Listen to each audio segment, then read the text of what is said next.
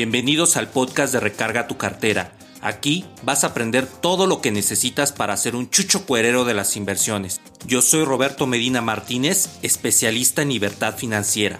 No es un programa normal de inversiones ni de educación financiera. Aprenderás de manera disruptiva cómo es la vida del inversor para que tú puedas tener éxito y libertad. Mi objetivo principal es formar la comunidad más grande de inversores en mi país. No mires de nuevo tu cartera vacía. Mejor, recarga tu cartera. El tema de los dividendos cuando invertimos en la bolsa de valores es algo que ha ido cambiando con el tiempo. Cuando Graham, el padre del fundamentalismo, empezó a revisar y analizar este tema, se dio cuenta de lo siguiente. Las empresas que daban dividendos atractivos, más de 3 dólares por acción, eran empresas que se descapitalizaban debido a que pasaba un fenómeno de sentimiento de mercado. También te voy a platicar del fenómeno Tesla, cómo Elon está moviendo su marca personal y cuánto cuesta la acción y si conviene invertir o no. Estás en Recarga tu cartera, el podcast.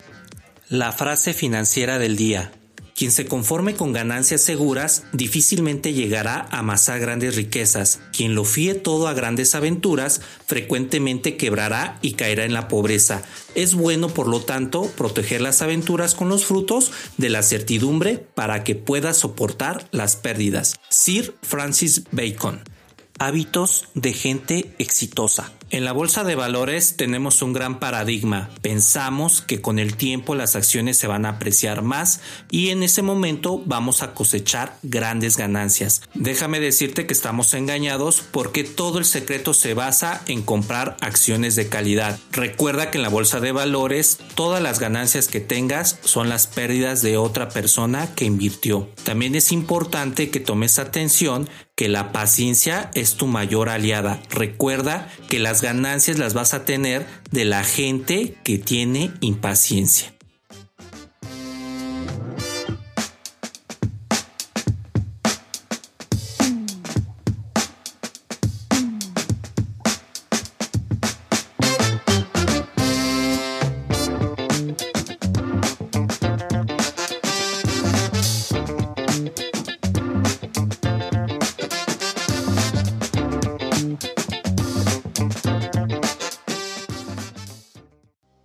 Hola, hola mis chuchos cuereros de las inversiones. Bienvenidos a este podcast número 52 titulado Dividendos y caso Tesla. Les traigo muchísima información de valor en la cual ustedes ahora van a saber exactamente qué problema te pueden dar los dividendos, qué necesitas saber con respecto a ellos y qué empresas en su momento te pueden dar este recurso tan valioso para el inversor. Prácticamente todos nos tronamos las manos al momento de recibir nuestra cuota anual o dependiendo el tipo de empresa, cómo esté su política de dividendos. Pero antes, si nos estás escuchando de Apple Podcast, regálanos una review, la cual nos ayuda bastante con el programa. Ponle cinco estrellitas, regálame tus comentarios, qué piensas del podcast, de qué quieres aprender a invertir, cuál es el tema que más te gustaría que nosotros pudiéramos hablar en este programa, todos los comentarios que nos puedas hacer llegar para mejorar día con día.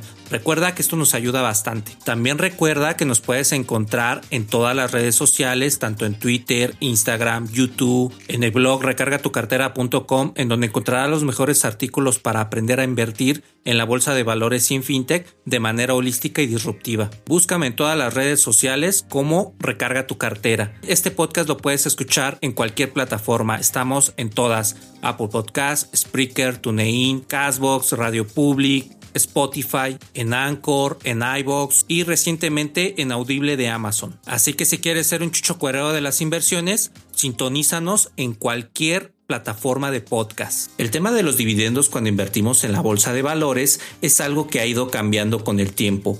Cuando Graham, el padre del fundamentalismo, empezó a revisar y analizar este tema, se dio cuenta de lo siguiente, toma nota, las empresas que daban dividendos atractivos más de 3 dólares por acción eran empresas que se descapitalizaban debido a que pasaba un fenómeno de sentimiento de mercado, que es cuando todos quieren comprar o cuando todos quieren vender. Más dividendo como consecuencia, más inversionistas. A más inversionistas, más capital. A más capital, más crecimiento desmesurado de la misma. Y como consecuencia, malas administraciones de los recursos. Debido a que ya no saben qué hacer con tanto dinero que se amasa por medio del sentimiento del mercado. Hay una polémica con respecto a los dividendos, por otra parte, porque en su momento muchas empresas se escudaron de no dar dividendos para que crezca el negocio y la acción sea más rentable. Una acción más rentable es la que se aprecia con el tiempo, es decir, aumenta su valor. Esta frase se puede malinterpretar, incluso hasta parecer trillada por parte de los directivos y las grandes corporaciones. Estas frases que te dan estas empresas son las siguientes. No damos dividendos porque estamos en crecimiento o no damos dividendos porque el dinero lo tomamos para crecer y hacer más rentable tu acción, es decir, que aumente de valor con el tiempo. En las bases del fundamentalismo solamente se considera una excepción para este tipo de situaciones cuando te dan estas frases trilladas y esta es considerar a esta empresa sin dividendos a menos que tuviera un plan bien estructurado de crecimiento y detallado. Con eso puedes garantizar directamente tu inversión. Luego los tiempos cambiaron y las empresas que no daban dividendos eran bien vistas porque el dinero no sacado de las empresas era signo de que se ocuparía para su crecimiento. Sin embargo, hay que tener una cosa en la mente. Los administradores de los recursos de las empresas no siempre han sido los más inteligentes y prueba de ello son algunos que con los años han quebrado por malas administraciones y esto es por decisiones mal planeadas, compra de empresas para inflar las acciones o en su momento la dilución de las acciones, es decir, que se partan en varias fracciones 2 a 1 o 3 a 1. Entonces, los síntomas de alarma para salir de una empresa son recursos sacados de la empresa, fusiones en inversión en otros activos, dilución de las acciones y dividendos desproporcionados, así como el nivel de deuda alto. También si observas estos síntomas es mejor que vendas tus participaciones antes de que tengas una mala sorpresa. También les quiero platicar, ya que este es un podcast educativo de inversiones, lo que pasa cuando los recursos son sacados de las empresas. Lo que sucede aquí es que cualquier negocio que no reinvierta el porcentaje de crecimiento es más lento. Si salen los recursos de la empresa pública, la mesa directiva debe de estar muy atenta en qué se están empleando esos recursos debido a que no hay una justificación válida para hacerlo. Bueno, están los siguientes factores que te voy a enumerar, pero antes recuerda que este podcast lo patrocina los talleres de inversiones, así que vámonos con el mensaje. ¿Estás dejando el ser libre para mañana cuando lo puedes hacer ahora mismo? En mis talleres de inversiones te enseño de cero a invertir en un mes, donde aprenderás el mundo de las inversiones de una manera fácil y rápida Comparto contigo todo el conocimiento adquirido en 5 años de inversor para que tú no pierdas tu dinero y empieces a moverte rápido en el mundo de las inversiones. Ya no procrastines más, acércate a los talleres de recarga tu cartera. Muy bien, ahora te voy a enumerar las causas por las cuales sale dinero de la empresa. Tú debes de tomar acciones cuando eres inversor de la misma. Número uno son las fusiones vamos a sacar recursos para comprar esta empresa o nos dará una venta sumatoria de tantos millones de pesos. Es lo que pueden argumentar los directores de ciertas empresas para sacar dinero de la empresa. Pero nunca te dicen si la empresa tiene problemas de deuda o no está regulada o el costo bien analizado de las fusiones y este tema es bien conocido que lleva a las empresas a descapitalizarse, así que mucho cuidado con esta parte. Como segundo factor hay que cuidar mucho la parte de las diluciones. Estas son diluciones de acciones. Supongamos que tienes actualmente una acción que cuesta 100 dólares y de repente la reparten en mil acciones. Estamos 100 dólares por acción y en el mercado hay mil acciones. Estamos suponiendo los números cerrados. Y de repente te dicen que vas a tener dos acciones y cada una va a valer 50 dólares. ¿Es lo mismo? O te emociona saber que en vez de tener una acción ya tienes dos. Lo que debe de ver el inversionista inteligente es que se diluyó su acción al doble y esto conlleva que algunos accionistas lo vean como un síntoma de alarma y saquen su dinero. El tercer punto que te quiero dar es la parte de los dividendos desproporcionados. A todos nos encanta que nos den dividendos, pero en la historia del mundo ha quedado claro que las empresas que dan dividendos desproporcionados, es decir, muy altos, solo quieren retener a los accionistas sin ver la otra parte del cuchillo. Y esta es que se descapitalizan como muchas empresas de alguna manera perdieron valor por esta situación quedó mal visto una empresa que reparte dividendos, aclaro, desproporcionados. Como punto número 4 te quiero comentar el punto de la deuda. Es muy importante que como inversores inteligentes nosotros revisemos el nivel de deuda de las acciones que vamos a comprar. Este es un factor muy importante del fundamentalismo de Graham debido a que tu acción puede estar ganando apreciación con el tiempo. Es decir, si la compraste en 20 dólares y luego vale, por ejemplo, un 40% más, a lo mejor 30 dólares y va subiendo con el tiempo. Sin embargo, la deuda es arena movediza de cualquier empresa. Si ya estás dentro de la empresa, es decir, que ya compraste acciones, saca de inmediato tu dinero porque esto es un síntoma de alarma en el cual todas las empresas se derrumban en el caso de que la deuda sea mayor al margen que te está generando del producto que vende. Por ello es muy importante tener mucho ojo con la parte de la deuda. Y si estás apenas analizando alguna acción y ves este comportamiento de deuda alto, mejor no la compres. Una empresa que maneja bien su deuda es una empresa que tiene oportunidad de crecer, a lo contrario de una que no lo hace. Así que como te comenté, hay que tener mucho ojo en esta parte al momento de comprar y si estamos adentro, hay que estar monitoreando las memorias de la empresa a cuánto está incrementando esta deuda. Estos son cuatro puntos muy importantes por las cuales una empresa se puede descapitalizar. Entonces, toma mucha nota con respecto a lo que te acabo de comentar porque esto te va a dar la opción de que compres acciones de calidad y como te platiqué en su momento si ya estás dentro de este ámbito de las acciones en una empresa tomes acción con respecto a lo que vas a hacer, si te vas a quedar o vas a salir. Que obviamente si ves alguno de estos cuatro puntos es un síntoma de alarma, yo lo que haría como inversor es sacar mi dinero. Es bien complicado lo que te estoy comentando porque prácticamente te estoy diciendo que en un apartado de esto que te platiqué, si los dividendos son atractivos, salgas de la empresa, cuando lo que va a hacer todo mundo es quedarse y recibir esa cuantiosa cantidad. Es totalmente discrepante y esta dicotomía es bien complicada porque tú te tienes que ir por parte de que es una fuente y si esta fuente le sacas bastante agua se va a secar. Entonces, ¿qué prefieres? ¿Salir con tu dinero limpiamente y con la ganancia que ya obtuviste? ¿O en su momento que esa fuente se seque y tu acción, en vez de costar cierta cantidad, ya no valga nada por el tema de la descapitalización? Así que toma muy buenas decisiones al momento de recibir alguno de los síntomas de alarma que te acabo de platicar y entre ellos está que te paguen buenos dividendos. Ahora les voy a hablar de los dividendos como estrategia de inversión. Al invertir en acciones en la bolsa, el inversionista tiene dos fuentes potenciales de retorno sobre su inversión, es decir, lo que ganan.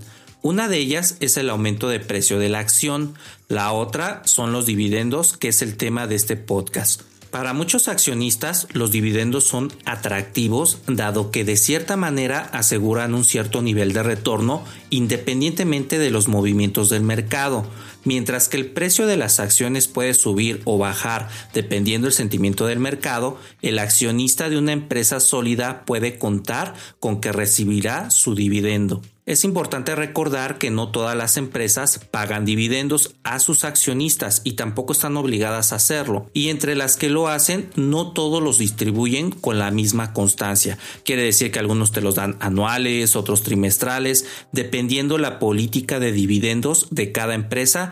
Así que no te lleves ninguna sorpresa al momento de invertir. Revísate esta política de dividendos, si da, si no da y cuándo es que lo paga. También es importante tener en cuenta que si estamos invirtiendo en empresas que pagan dividendos, debemos de estar más atentos para reinvertir el efectivo que nos dan. Es decir, que no se te vaya a quedar directamente ahí en tu portafolio sin que tú lo puedas estar trabajando y hacer que el interés compuesto trabaje para ti.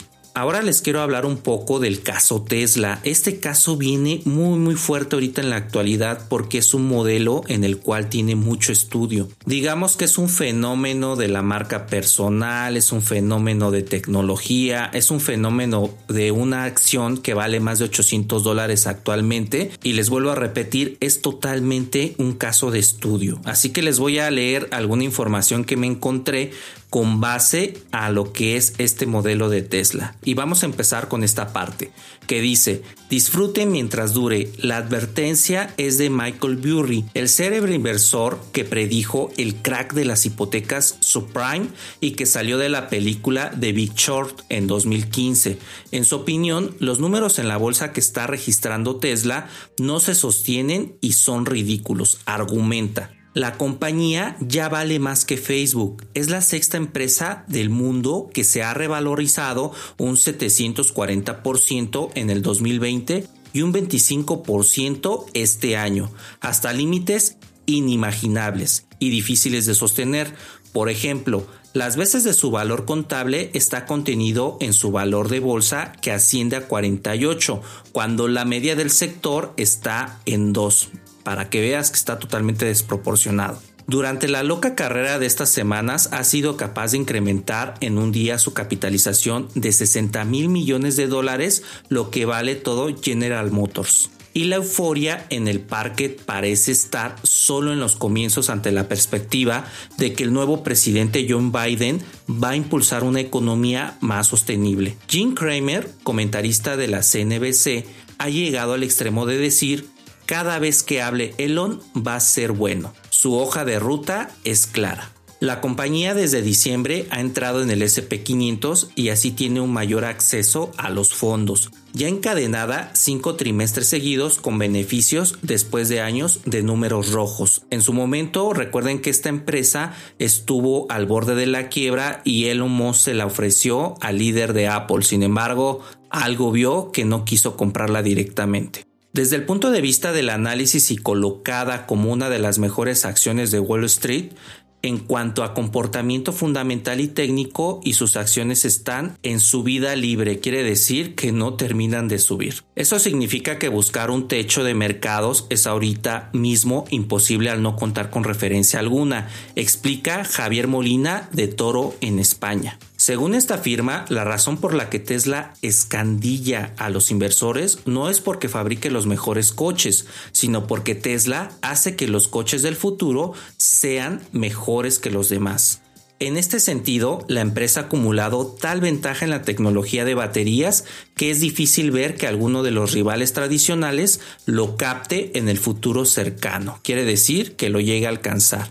Tesla nada tiene que ver con los fabricantes al uso del sector de la automoción, quiere decir como General Motors, como Chrysler, otros que son de combustión interna, no puedes hacer el comparativo según lo que estamos viendo en estos artículos de Tesla con esos modelos tradicionales porque Tesla ya te da otro modelo de negocio. Así lo están justificando. Abarca la manufactura de vehículos puramente eléctricos de gran autonomía y con innovaciones tecnológicas avanzadas. ¿Cuál es mi opinión con respecto a lo que está pasando y voy a ser sumamente objetivo en lo que les voy a decir. Todo el mundo ya se olvidó que estuvo al borde de la quiebra y eso habla mal de los manejos de la misma.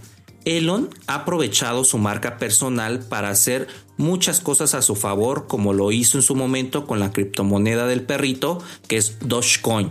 Posteriormente ha movido su marca personal para sacar a Tesla de la quiebra y ahora está haciendo todo el movimiento de Bitcoin.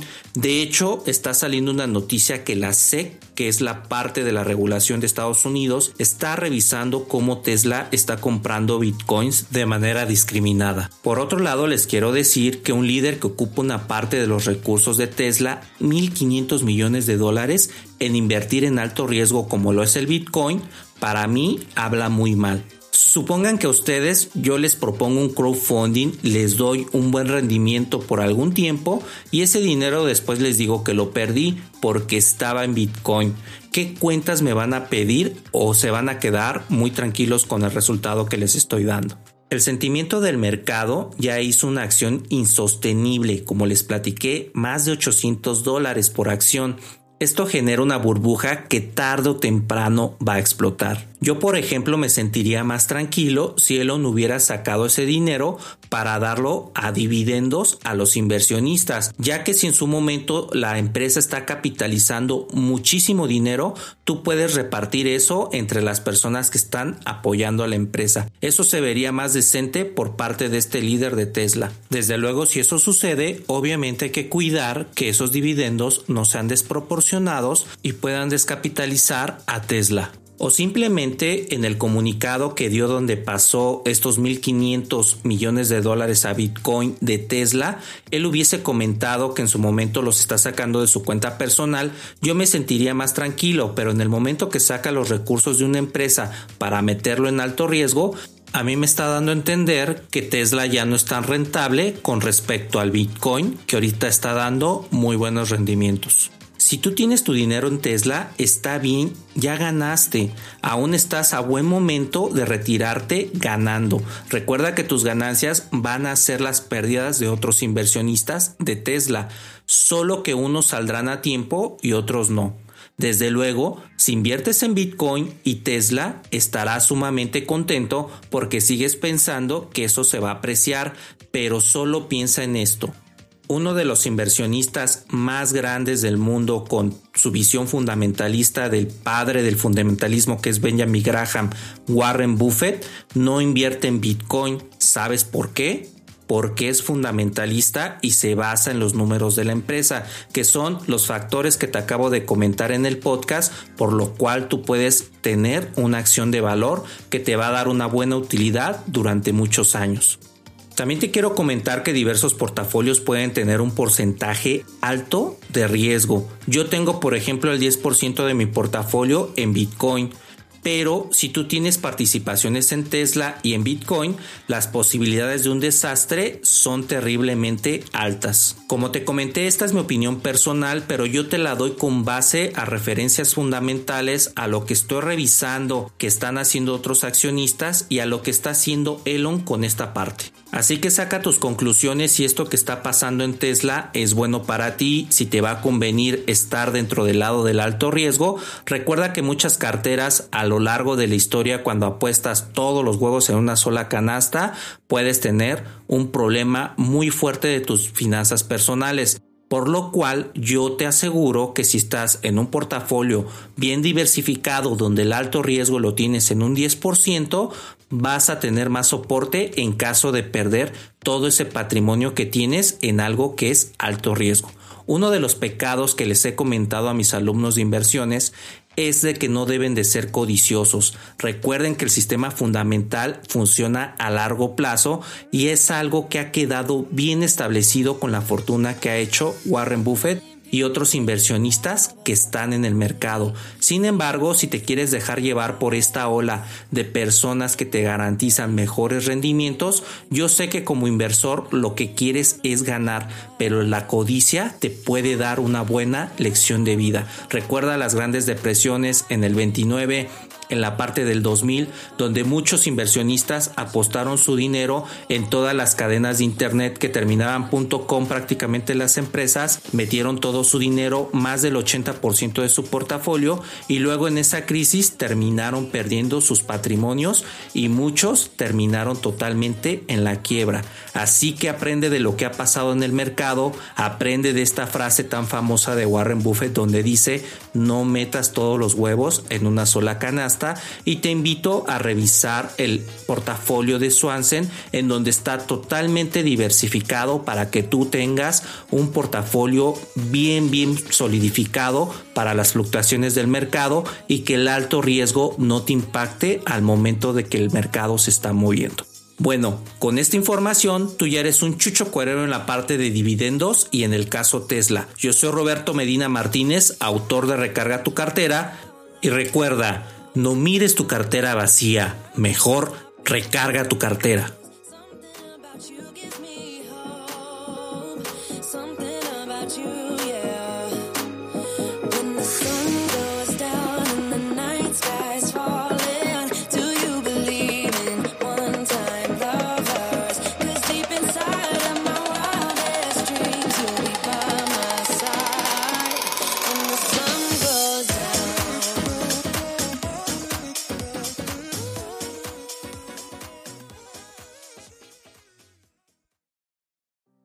Si quieres ser un chucho cuerero de las inversiones, compra mi último libro Recarga tu cartera, en donde te doy los pilares para que tú puedas tener unas inversiones sanas.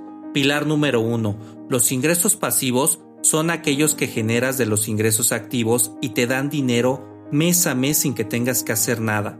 Pilar número 2. Cuando los ingresos pasivos superan tus ingresos activos, es decir, lo que estás gastando en tu trabajo, tienes libertad financiera.